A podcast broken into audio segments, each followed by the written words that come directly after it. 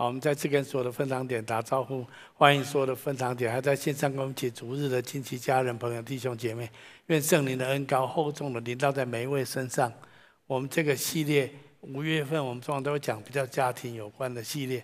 那我们这个系列的主题是别跟家人过不去哈。那我们今天特别要谈的就是在冲突当中寻求双赢的秘诀。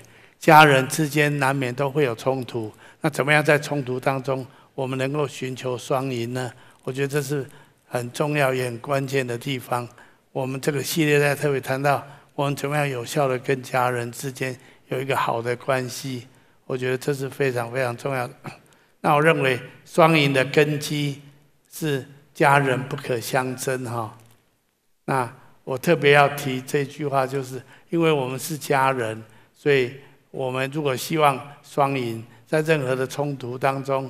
我们都要有一个基本的基础，这个基础就是我们不要争得你死我活的，好像你赢我我胜哈，零和游戏这种感觉哈。那我特别要一开始讲一个人，就是亚伯拉罕啊。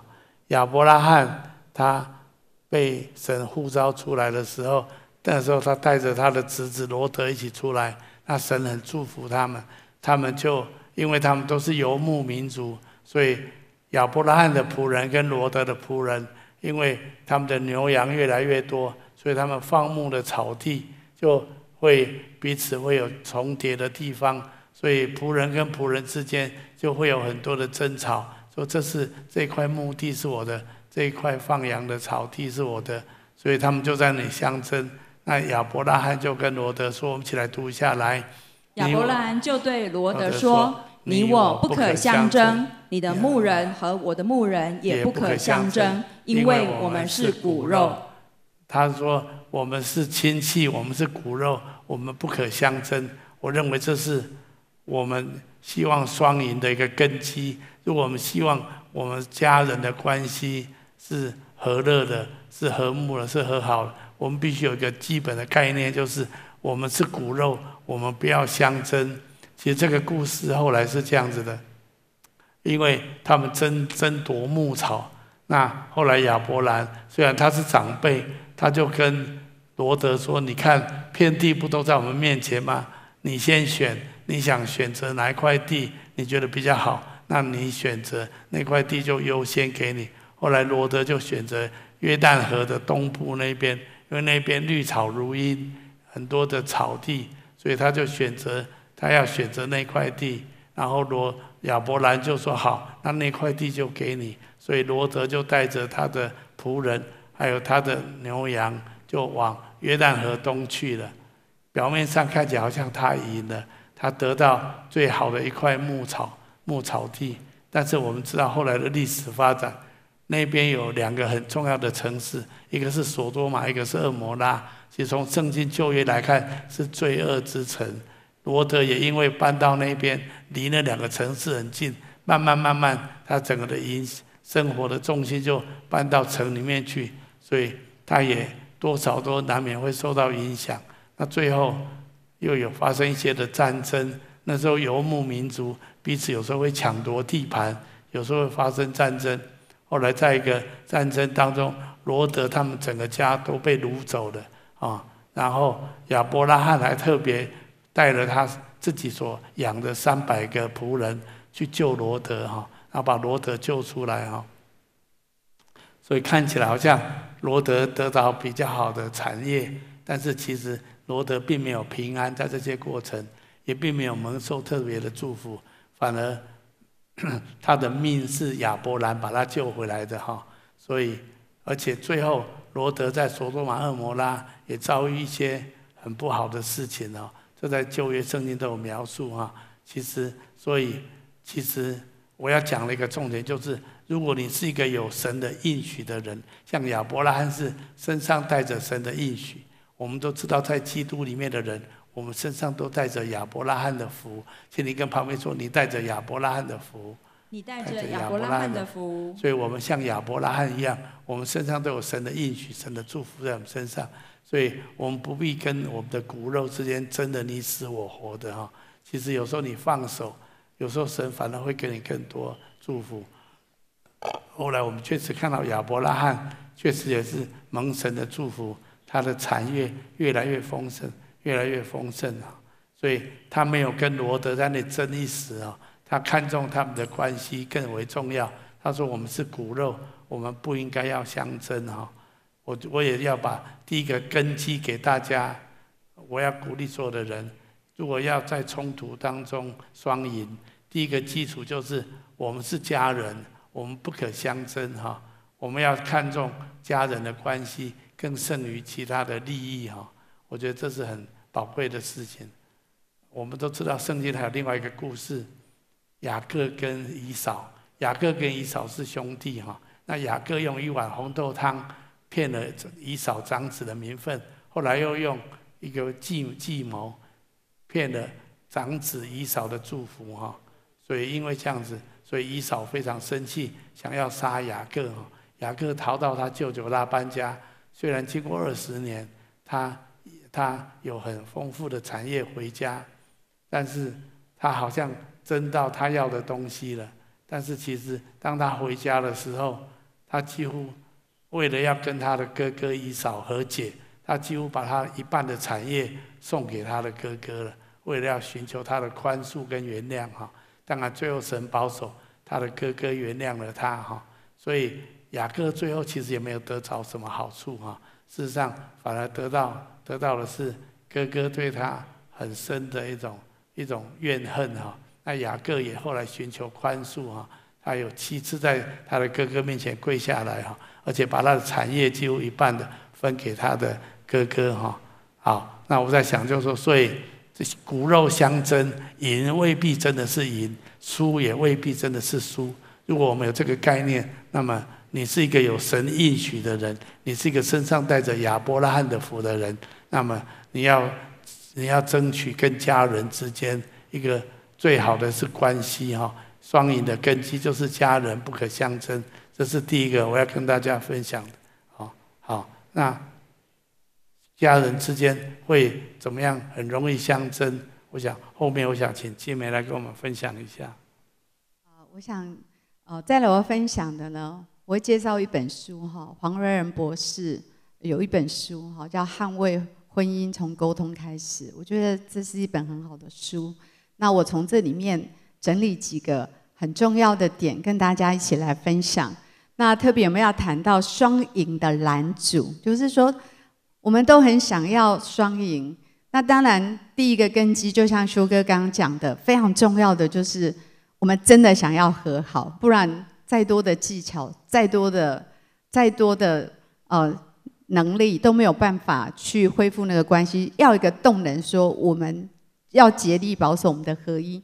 那我想双赢有很大的拦阻，是在于很多相爱相杀的冲突模式。哈，在家人之间很奇怪，我们对外人、对陌生人，有时候特别能够替他们着想，可是对我们家里的人，我们很容易这个怎么样的性情、怎么样的脾气、怎么样的话就脱口而出。哈，所以待会儿我们要看一下。有四种相爱相杀的冲突模式，非常的拦阻我们在关系里面能够继续的去建立那个亲密。那今天的经文《路加福音》六章三十七到三十八节，我们一起再来读一次好吗？你们不要论断人，就不被论断；你们不要定人的罪，就不被定罪；你们要饶恕人，就必蒙饶恕；你们要给人，就必有给你们的。并且用十足的伸头连摇带按，上尖下流的倒在你们怀里，因为你们用什么量器量给人，也必用什么量器量给你们。所以你想想看啊，在近期之内，你对谁生过气？你对谁大吼过？十之八九都是跟你最亲近的人，是吗？很容易是跟我们最亲近的人，我们很容易会有一些的冲突。那这个经文特别告诉我们，就是论断跟定罪是关系里面非常大的杀伤力哈。所以我们要看一下破坏人跟人，特别是家人之间互动的四种冲突的模式。第一种就是舌战跟负面的评价。很容易我们在冲突的时候就唇枪舌战，然后就口出恶言，然后就开始呃评论论断对方。想一个小小的家庭小剧场，假设一个先生跟一个太太下班回到家，先生先回到家的话，一进门第一件事情袜子一脱一丢，等到太太下班回来一进门看到袜子乱丢，可能怒气就上来了，就会说：“你又忘了把这个袜子放到篮子里去。”那先生很累了，他可能就觉得这有那么严重吗？为什么你要这么吹毛求疵？就是这么一件小事，我下班我也累了。然后太太可能会说：“那我跟你讲这么多次，那到底你有没有在认真听我讲？就这么简单的事，把袜子放到篮子里去，那这么简单的事你都做不到。那先生可能呢，这个怒气更被激怒，就说：你看，你就是一个有强迫症的人，真不知道当时为什么要娶你。然后这个太太呢，可能更火了，可能会说：你才是一个邋遢鬼，对吧？我们。”可以看到，这个是家庭日常的冲突剧场，对不对？日常的冲突，日常的彼此攻击。可是这样子的一个小剧场，可能一天上演个几次之后，一些亲密的感觉，彼此的关系就会开始的耗损。这是很真实的场景。很多时候，家庭就是在这种日常的小冲突。日常的彼此攻击里面消耗殆尽。那第二个是否定跟轻蔑。我们看到刚刚的家庭小剧场，从一个袜子放到篮子里去，可以变成你是强迫症，你是邋遢鬼，我真受不了你。为什么我要跟你结婚？可以这样一直吵下去？你不体贴我，你不体谅我，可以无限的等号过去，然后没完没了。等到那个怒气越来越上来，可能开始否定，开始讲出一些很轻蔑、轻蔑对方的话，开始人身攻击，开始尖酸刻薄，开始口不择言。你可以想象吗？两个成熟的大人吵架的时候，有可能都变成三岁小孩，这是有可能变两个三岁小孩在吵架。有个姐妹跟我分享说，有一天，呃，她就是打算五点才去煮饭。然后她先生呢，不到五点就说：“哦，我要去洗米了。”然后他就说：“哎，还没有时间，还没到。”他说：“你为什么要去洗米？”他说：“哦，因为你不洗呀。”哦，你可以想象，这太太听到这句话，整个怒气就上来。我哪有说我不洗？然后小孩两个小孩在旁边看爸爸妈妈变成三岁小孩，一路的狂吵，到七点小孩还没饭吃。去跟妈妈说：“妈妈，我肚子好饿。”然后他们才去和解。这是很平常我们会看到的。很多时候，从一个小小的争吵，慢慢的变成否定啊、轻蔑啊。有时在父子的关系也有可能啊，可能爸爸爸爸可能看到小孩的成绩，还是妈妈看到小孩这是期期中考的成绩，看了那个分数之后，瞬间。就怒气就上来，这题不是我帮你复习过，怎么就错了呢？真是笨的可以了，你长大真的是成不了什么事情。很多时候，我们对我们很爱的人、很亲近的人，反而我们完全不会去停下来，我们会很直接的把我们的情绪说出来。有时夫妻之间的冲突也是这样啊，你就是你看，你就不会赚钱，你看。当初真的是瞎了眼才嫁给你，哎，什么话真的会说得出来？以前我都觉得那个八点档演的是太夸张，但是呢，牧养久了之后就觉得那个是真的哈，那个真的是真的。生活的场景，在一个家庭的剧场在上演的时候，真的你没有办法想象这两个受了高等教育，还是这两个平台看起来 OK 的人，可是吵起来的时候，可以是这么样的否定啊。人身攻击啊，轻蔑的话都出来，那我想这一些都是不好的冲突模式，会非常耗损关系。还有呢，滤镜跟负面的解读。什么是滤镜跟负面解读呢？我在预备这个，我就想到，啊、呃，我们最熟悉的就是那个古典的文学名著，叫做《傲慢与偏见》，对吧？这个女主角对那个男主角就是有一个滤镜，他觉得这个人太傲慢了，所以呢，他对他很多的行事风格，他就有了用一个有色眼镜，就是他对这个人主观的看法跟想法，任何他的行动，他都经过他这个有色的眼镜来看他，都扭曲了，他完全都误解这个整个故事，大家很清楚，他完全的误解这个这个男主角。那为什么呢？因为人们有时候为什么我说的话你老是听不懂，还是我说的话你老是听错呢？因为我们都有滤镜。很多时候，我如果对你有一种看法，说：“哎，你就是一个不负责任的人。”所以，任何小小的一些举动，你的解释、你的情绪反应会非常的过度，就觉得你又来了，又不负责任。还是如果一个先生认为太太，就是一个很掌控的人，但是也许他只是很轻松的讲一句话，并没有那个意思。可是先生整个整个情绪就上来，你又要掌控我了。那么他们没有办法继续沟通下去，因为已经有一个既定的看法在那里。假设一个孩子，我曾经真实，这是一个真实的事件，有一个人分享说，他成绩平常不太好。可是有一次，他考了一百分，小时候考了一百分，很开心，他就跑到爸爸面前说：“爸爸，我这次考试考了一百分。”结果爸爸跟他说什么？“你一定是作弊的吧？”哇，他说他真的是太伤心了。为什么？在爸爸的里面，这个孩子就是笨小孩的滤镜。爸爸看这个孩子就不聪明，平常功课就是很不好，怎么可能考一百分？所以当孩子说：“哦，我考了一百分。”爸爸就说。你是不是作弊来的？这就是我们在沟通里面一个很大的问题。我们有个滤镜，我们对人有一种先入为主的看法，有一些偏见，有一些你主观的认定，所以呢，你后面的解读就变得很负面，然后很容易偏差，然后彼此没有办法沟通。有几个滤镜，我们看一下。第一个是分心啊，就是没有专心倾听。没有专心倾听，很容易听错，很容易误会，很有可能。我记得几次我到国外去，然后我有一些事情跟修哥沟通，我就打电话给他，然后我都知道他有没有专心听，对不对？我就打给他，我说：“嗯，太厉害了。”我就说：“哎，你是不是你是不是在一边下围棋一边跟我讲话？”说：“你怎么知道？”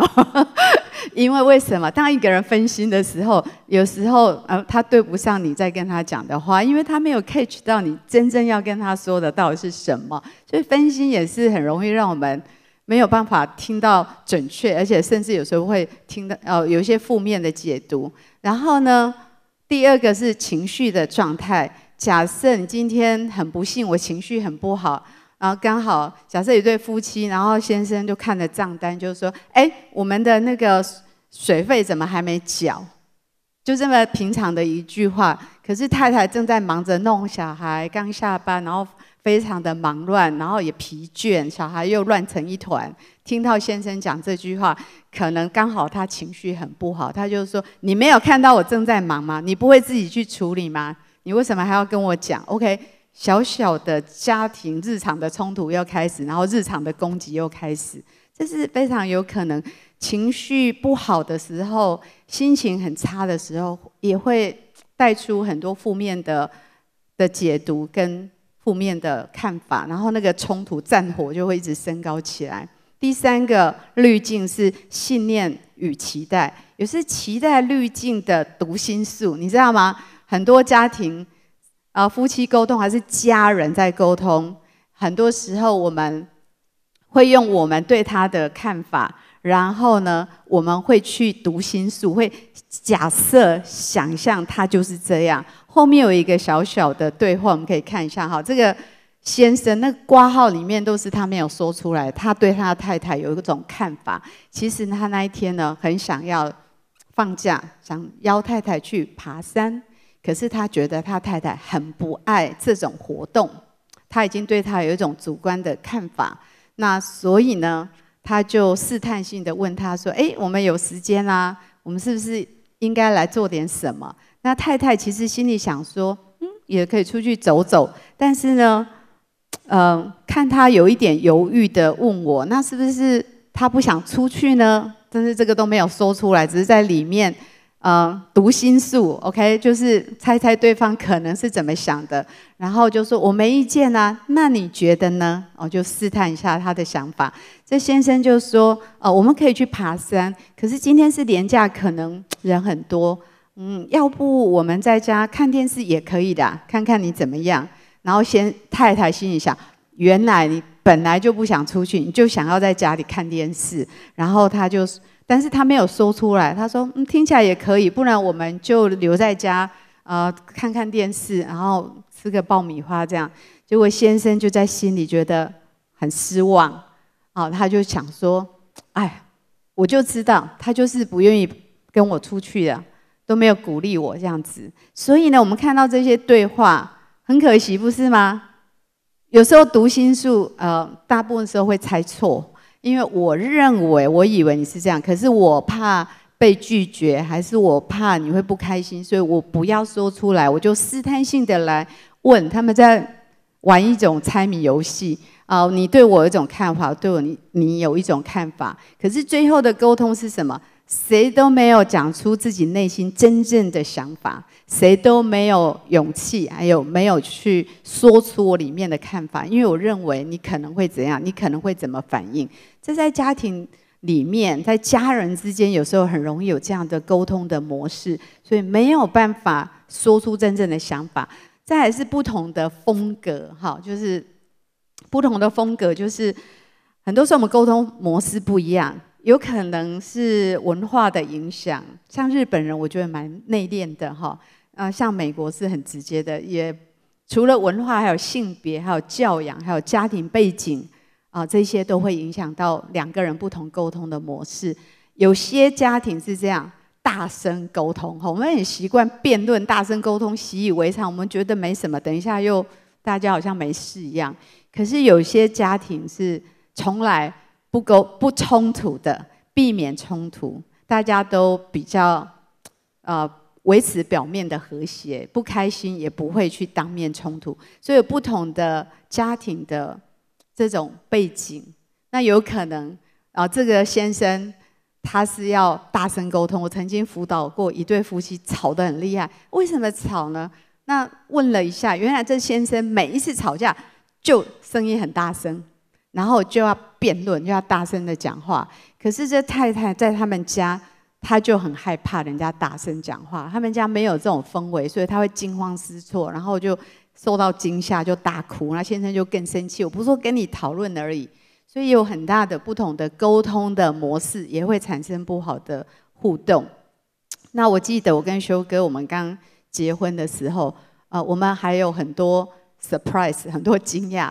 我就发现说，哎，这个每次呃，如果我心情不好的时候。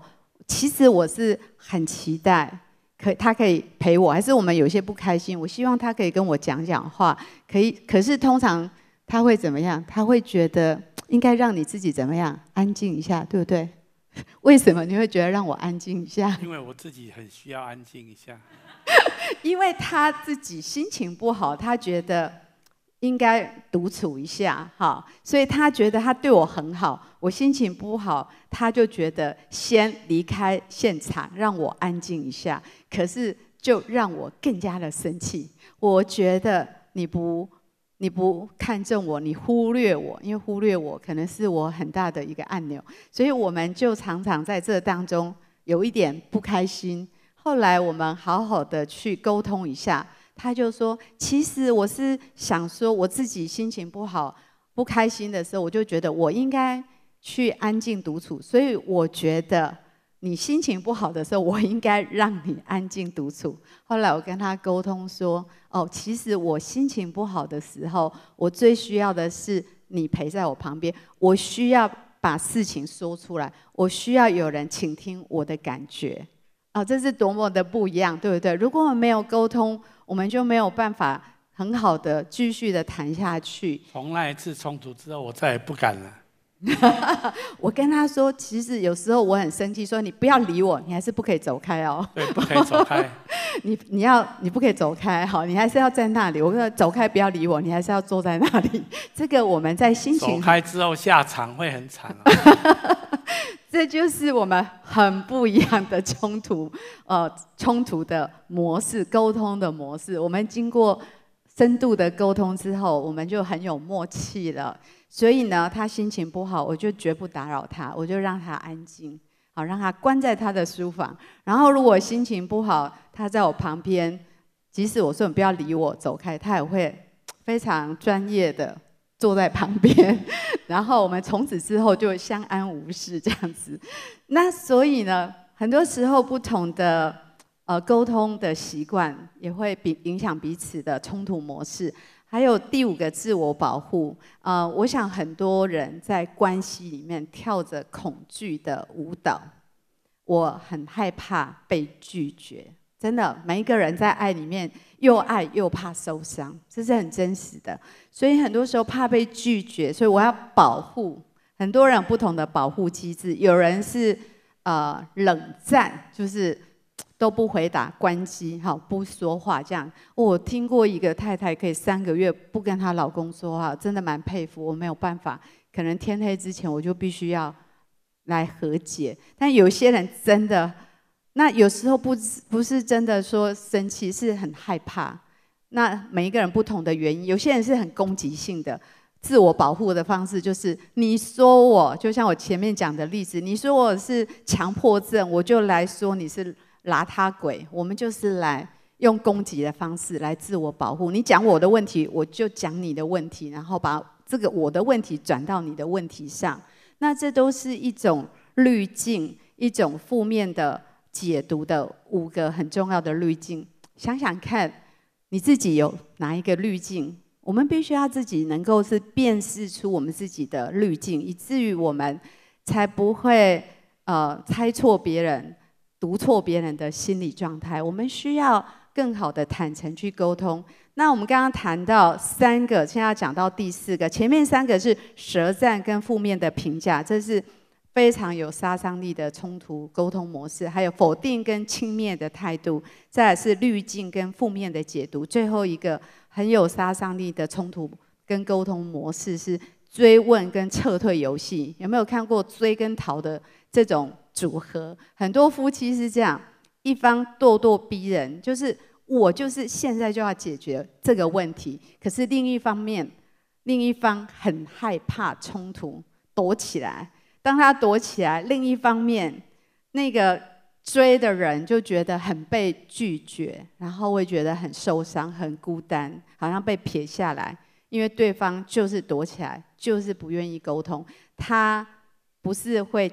停下来哦，追的人会追得更紧，呃，很想拿一根棍子把对方从洞里面戳出来，就是这种感觉。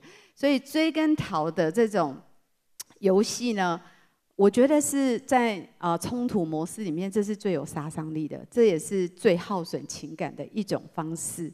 所以以上四种可以看到双赢的这个蓝组，就是这四种非常。啊，困难的冲突不很不好，很破坏亲密关系的沟通模式。那我们再来，我们要看看双赢的沟通怎么样表达跟倾听啊。我在做婚前辅导，我通常会说，哦，你要有能力很清楚的表达自己的需要，不要让对方去猜，因为。连你自己都搞不懂自己，你怎么能够期待对方可以猜得准确呢？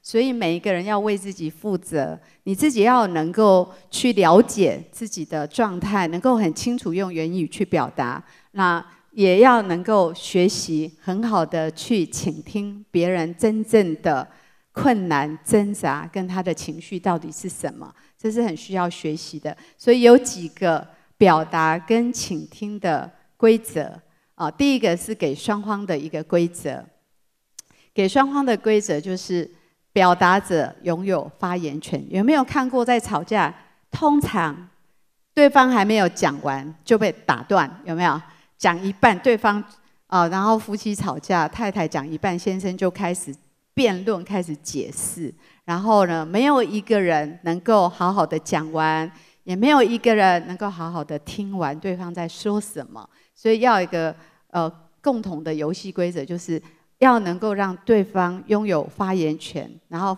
但是也要分享发言权。我讲完，那换你可以讲讲你的感觉，就像前面我跟修哥，我们彼此之间有这样子的。分享说，哎，我们有不同的沟通的方式。我讲完我的感觉，他也可以分享，然后我们才能够去面对问题。所以呢，重点在整个沟通、在表达跟倾听的过程，最重要是在倾听跟了解。黄维仁博士讲的，对不对？好，就是在倾听当中，在了解当中，才会有爱跟医治，这是非常的重要。那我记得我们曾经发生过一件事，有一次我的生日。很不巧，就在礼拜天。你知道我的生日很好记的，普天同庆。可是修哥那天啊，然后那一天发生什么事情？完全忘记，完全忘记了，非常的严重。那忘记也没关系，我可以体谅，因为礼拜天他真的是很专注在预备讲道。但是呢，这个聚会完我们要回去啦，他就说：“那不然晚上我们来庆祝一下。”然后他就讲了一句很不该说的话，他就说：“那晚餐你想要吃什么？你知道太太都很希望先生预备好整个生日的场景，对不对？餐厅订好，花订好，这样表示你很用心。这是我心里的自我对话。但是后来我很不开心，后来我问他，他说什么？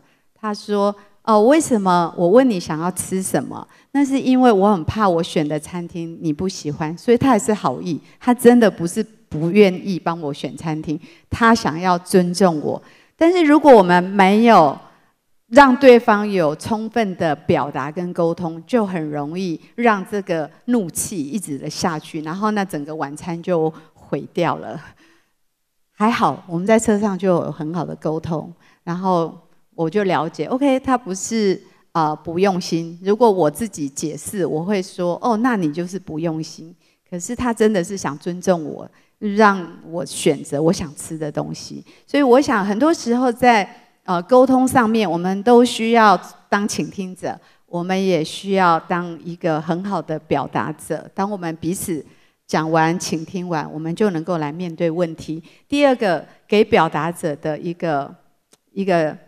原则就是要为自己发言，不要使用读心术。就是你要为自己发言，你不要说你就是怎样，你就是不用心，你就是都没有替我想，你就是不在意。那这种句子通常没有办法再沟通下去。为自己发言，就是啊，像我刚刚讲的例子，我就会说：哦，你你问我。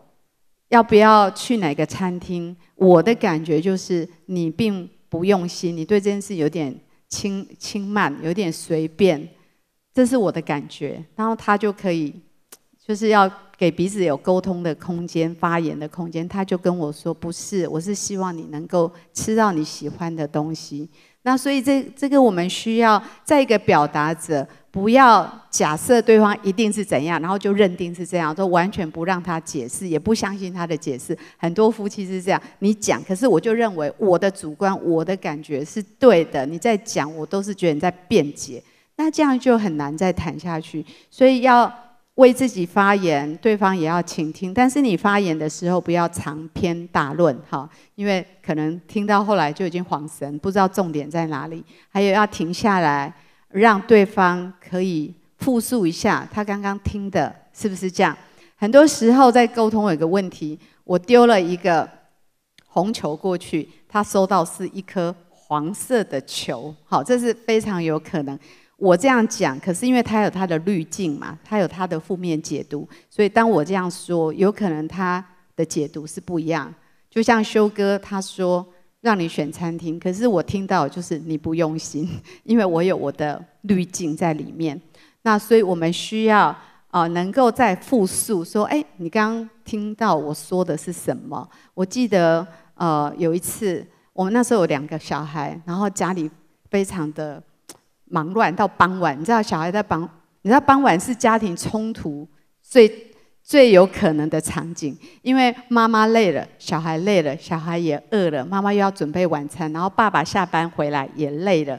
其实傍晚是家庭冲突的最有可能的场景。我记得那一次修哥回家，我就跟他说啊，我很希望你下班的时候可以陪我一下，因为我很高兴他回来。那我记得那时候他有一个回答，他说：“你还记得你说什么吗？”我说。我上班很累，我你要我回来就陪你，难道你希望我把车停在路边睡一下再回家吗？哦，对吧？这每一个太太听了马上火冒三丈这样子，但是哎，讲的也是有道理啦，因为确实他我累了，他也累了。后来呢，那一次那一次我们沟通的时候，我就跟他说，因为我想要表达的意思是我希望你可以先来。关照我一下，我会觉得哦，你下班回来，我累你也累，可是我们先有一点拥抱，这种感觉是很好的。但是呢，他收到的讯息就是哦，你不够体贴啊，我也很累啊，我回来，我我已经没有力气了，我也想休息。很多时候家庭的冲突是这样，所以后来我跟他说，其实很简单，你给我一分钟，你回家的时候，你先抱我一下，然后跟我说辛苦了，然后我就会说，请你去睡觉，吃晚餐我会叫你。然后他就说，这这个好简单，这个我会，因为只有一分钟。好，我通常给他的指令都一分钟可以做到，马上他就会做。但后来。好像都陪我在厨房三十分钟以上，我并没有要求他，他自然就哎，他觉得这样也还不错这样子。所以很多时候，我们需要确保彼此听到的是对的。有时我这样讲，他听成另外一个，我们需要澄清说哦，不是，我的意思是这样。后来他也听懂，他说那这样可以，我做得到，这是很容易的。还有给倾听者一些呃规则，第一个复述所听到的。很重要，有时候你听别人讲话，很多时候都有误解。像我的意思是这样，他会听成那个意思，所以你要听说，哎，你刚刚说的意思是不是这样？刚刚表达的人要说的是，我觉得这件事，我觉得怎么样？这样的句子，请听的人要说，我刚刚听到你这样说，是不是这样？我想这就是一个我们可以来澄清的机会。那我想。这个部分很重要，不要马上听到一半生气了，马上辩论，马上反驳，然后这样就没有办法做到真正的倾听。真正的倾听就是放下自己的滤镜，放下自己的成见，仔细的听对方他真正的意思是什么。我们要相信对方，他真的是那样的感觉。很多时候在家人之间，我们不愿意。也不容许别人有他自己的感觉，我们就觉得我认为你应该怎样。其实他不是你，他可以拥有他的感觉。他觉得受伤就受伤，他觉得难过就是难过，那是很真实，那就是他的感觉。你要去接纳，然后去同理，然后去了解。不一定你认同，可是你可以同理跟了解说，啊，他真的有这样的感觉，他真的很需要我的关系，他真的很需要我一点时间的。帮助，我想这些都是我们要学习的。关于呃沟通，关于双赢的沟通，关于当一个表达者、一个倾听者、一个良好的安全性的呃沟通的氛围。呃，我我要分享一个，我跟修哥之间应该是我们做过一次最深度的沟通。哈，我我们。我有经过修哥的同意哈，我们很敞开跟大家分享哈。我记得啊，那个时候我们发生一件事情，就是修哥那时候工作很忙，然后他同时有服侍。那我们有一个小小的机构哈，就是那时候是应该是惊奇使命团还是惊奇使命团的时候，我们有两个童工都是女孩子。那时候我照顾小孩子非常的忙。然后修哥下班，他有很多工作，然后都是呃两位姐妹的同工，年轻的姐妹的同工在帮他。那其中有一个姐妹常常很晚，她就不回家，都住我们家。那这也没有关系。那我记得有一天，就是因为办公室也在我家，那个我们那时候整个办公室就在我们家。然后那一天，我记得晚上我照顾孩子，两个孩子很忙，我走到客厅很晚了，十一点吧，他们两个还坐在那里讨论事情。然后我走过去，他没有跟我打招呼，可能太专心了，也没有邀请我坐下来。瞬间我里面就觉得很不被尊重，然后我就觉得好像应该在跟男女之间的界限，我应该好好跟他谈一下。我记得那一次我们第一次的沟通没有很好，我们不是好的，我不是好的表达者，他也不是好的倾听者，因为我有情绪，所以我就跟他说，我觉得呃我很不被尊重，为什么？啊，这么晚你们还单独在那里，然后我走过去，你也不跟我，不跟我打招呼，也不邀请我坐下来。那那时候他也很有情绪，他也很防卫，他就说：“你你要信任我啊，我根本就没有那个意思。”就开始解释哈，你们要知道，我是跟最佳主辩生活了三十几年哈。修哥以前在军中去辩论比赛是最佳主辩。所以，我现在逻辑很清楚，被他训练出来哈。他就说，他就说，我没有那个意思啊，我完全没有，我完全他解释，他是完全是没有不好的想法跟动机，也没有那种，也没有，也没有那种看法。他觉得我误解他，但是我真正要表达，不是我误会他跟那个姐妹的关系，我觉得那样的界限是不太好的。后来我就去安静下来，你知道冲突很大，要暂停一下，我们必须要离开现场，大家安静一下，想清楚，然后再来沟通。后来我就想一想，我真正希望他了解的是什么？很多时候我们表达的人要先能够有能力梳理自己的事件感觉跟情绪，然后我真正他希望他收到的讯息是什么？后来我们。呃，又花了一个很长的时间，我们坐下来，心平气和的，我们好好沟通。我跟他说，呃，其实我很信任你，我知道你很爱我，这是毋庸置疑，我很信任你。但是我跟他说，你不要忘记，你还很有魅力，你还很有魅力，不要试探别人软弱的良心。万一你没有那个意思，可是你给他很多这样的空间，万一他跌倒了，你要不要为他负责？这样他就听懂了。他后来做得很好，对吧？从那之后一直到牧会，我跟男女的关系界限非常清楚。他修哥，他真的是那一次我们，我是很感谢神。那是在我们建立教会之前，我很感谢神，让我们有那一次的冲突跟那一次的深度的沟通。我我觉得是很棒的一个学习。我觉得金梅姐跟那时候跟我讲的很好，就是说她相信我没有没有没有去想要去去。婚外情的这种意图，我很感谢他对我的信任，但是很重要的是他表达是，可是我不能够给人这种空间。你可能没有这种意图，可是你如果没有把界限立好，别人可能会有这样子的被试探或进入这样子一种感觉的里面。那我也是有责任，这样子我就听懂了，我就知道，对，我不能够给别人有这种想象的空间。那我就觉得是的，我觉得我不够把界限立得很清楚。我觉得那个事件对我后来牧会建立教会有很大的帮助。我跟姐妹之间的界限，我就立得特别的谨慎。我觉得这是很大的感谢帮助。所以那次的沟通对我们两个有很大的帮助。啊，所以我觉得智慧的老婆给金梅姐一个掌声好吗？我觉得那是一个很印象很深刻的沟通，但是我觉得是很棒的一个沟通。我觉得我也学习。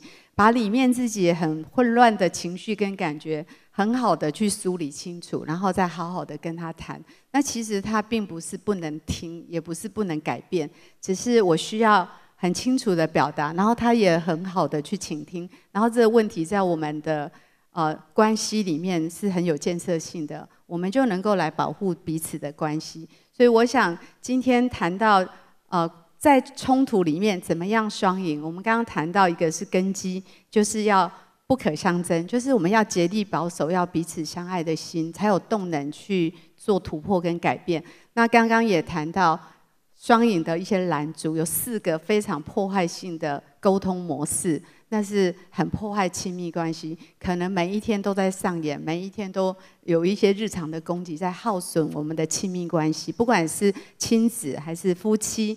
还是兄弟姐妹，这都有可能的。那我们刚刚也谈到双赢的沟通，怎么样做一个很好的表达者，怎么样做一个很好的倾听者，每一个人都能够把心里真实的感受跟需要清楚的表达，对方也能够很认真专注的倾听，然后才能够同理彼此接纳，然后才能够来一起解决问题。那最后，我想请秋哥分享一下，那双赢的关键是什么呢？我认为要双赢的关键，沟通双赢的关键就是要不断的接纳跟饶恕。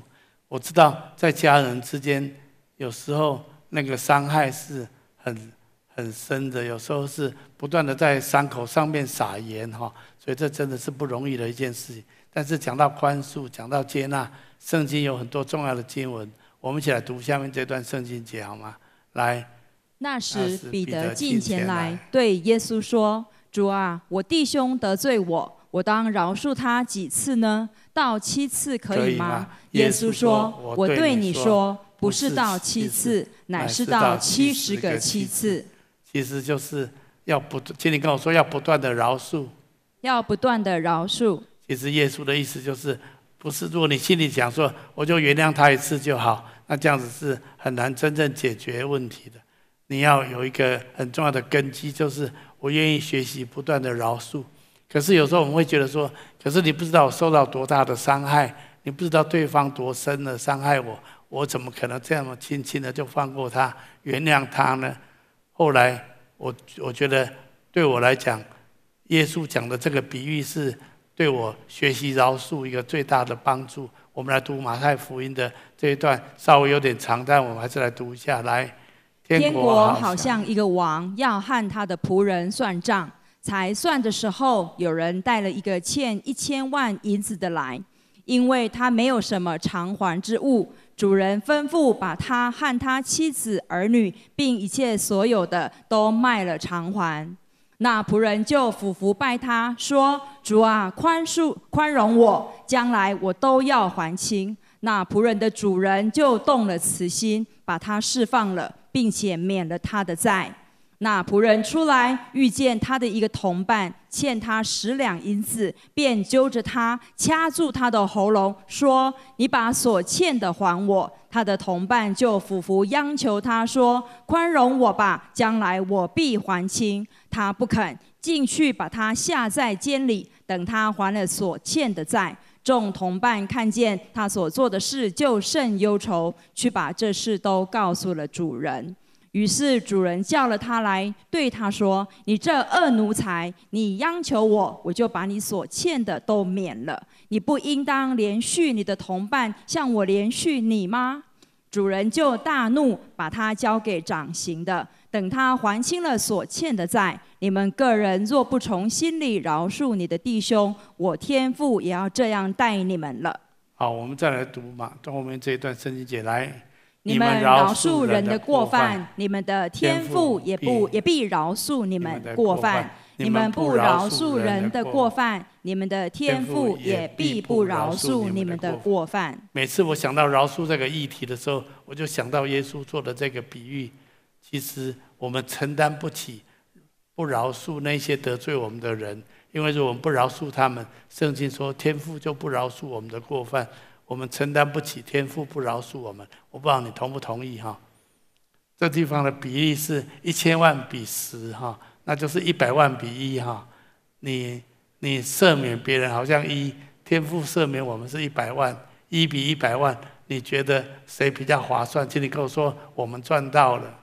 我们赚到了。我们真的是，但是如果你不愿意去原谅那个一，那个一百万，神也不原谅我们哈。所以我想在这里再次的鼓励所有的人学习宽恕，而且我要讲不是一次，是不断的饶恕哈。当然你也不用算四百九十次，好了，到四百九十次了，我不要不再原谅你了。我想不是这个意思，耶稣的意思是不断不断的愿意继续的饶恕，愿意不断的去接纳跟饶恕。我想这是一种非常重要的一个选择哈。所以饶恕是一种选择，是。让我们可以重修旧好，特别是我们是骨肉，我们是家人哈，我们真的要学习饶恕。我知道讲起来很简单，操作起来不是那么容易，但是如果我们愿意学习，神一定会帮助我们哈。我觉得对方饶不饶恕、原不原谅你是对方的选择，但是你愿意选择饶恕，那么这是你自己跟神之间的关系。所以饶恕带来医治的行动。为自己的行为负责任。我相信，当你愿意选择饶恕的时候，神会为你开路，神会为你开门哦。好，我觉得啊、可能这段时间我们先来祷告一下，好吗？好不好？我们一起来祷告一下。在我灵里面，我真的觉得我们在不论在在分堂点或在线上听到这篇信息的人，有人你被家人伤得很深哦，你会觉得说牧师，你不知道他们多么伤害我，我真的愿意，我真的试着饶恕过，可是我真的做不到啊。但是我今天特别要鼓励这样子的人哦，我看到一个图像，就是当你愿意把脚踩到约旦河水的时候，约旦河水就立起成垒哈。我觉得。我觉得这一次，如果你跟神说：“主啊，我愿意选择饶恕，但是我真的做不到，我也不知道该怎么做，请你帮助我。”相信神会给你一个意念，看你应该可以怎么做。也许写一个耐，写一个卡片，写一段话给你的家人，也许表达对他们的宽恕、对他们的接纳，还有对他们的原谅哈。那我相信这个行动会带来你意想不到的结果哈。我相信神有格外的恩典要给你哈，所以我要鼓励这样子的人来恢复跟你家人的关系。你为你自己的行动负责任，然后结果交给神，让神做他做要做的事情。我相信神一定要帮助你，让你跟家人恢复关系，而且让你们之间有好的沟通，真的能够恢复跟家人之间美好的关系。我求神把这个恩典充满在我们的当中。好，那。我要邀请，如果你从来还没有接受过上帝在你生命中饶恕的，那我要邀请你跟我做一个祷告，来请求天父对我们的宽恕，好吗？那透过这样子，我相信神要赦免我们的罪，饶恕我们一切的过犯。我要邀请这样的可以跟我来做下面的祷告，亲爱的主耶稣。亲爱的主耶稣，在这个时候，在这个时候，我愿意打开我的心，我愿意打开我的心，邀请你进到我的心中来，邀请你进到我的心中来，求你赦免我的罪，求你赦免我的罪，宽恕我一切的过犯，宽恕我一切的过犯，也求你赐给我力量，也求你赐给我力量，可以宽恕那些得罪我的人，可以宽恕那些得罪我的人。我这样子祷告，我这样子祷告，是奉耶稣基督的名，是奉耶稣基督的名。阿门，阿门。我要非常的恭喜刚刚跟我做祷告的人，我相信神要给你力量，让你有，让你可以经历第一个上帝的宽恕，第二个上帝也会让你有力量去宽恕那些得罪你的人，特别是你的家人。我特别要鼓励你。当你愿意这样子试着试着去做的时候，神一定与你同在，神会在你家里面行做奇妙的事情，你的家人关系会有非常美好的恢复。我求上帝大大的祝福你，阿利路亚。好，邀请各位家人们，我们一起用这首歌来回应我们的神。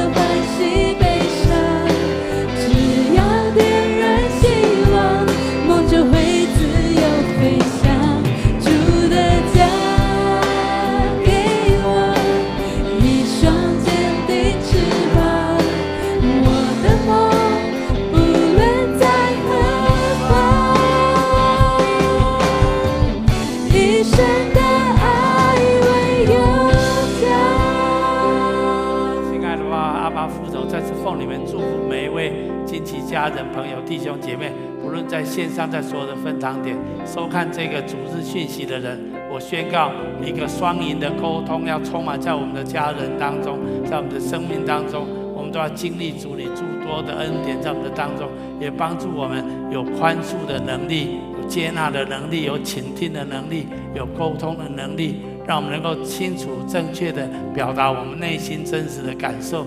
也也能够接纳、倾听我们的所爱的家人，让我们每一个家庭都充满幸福、充满快乐。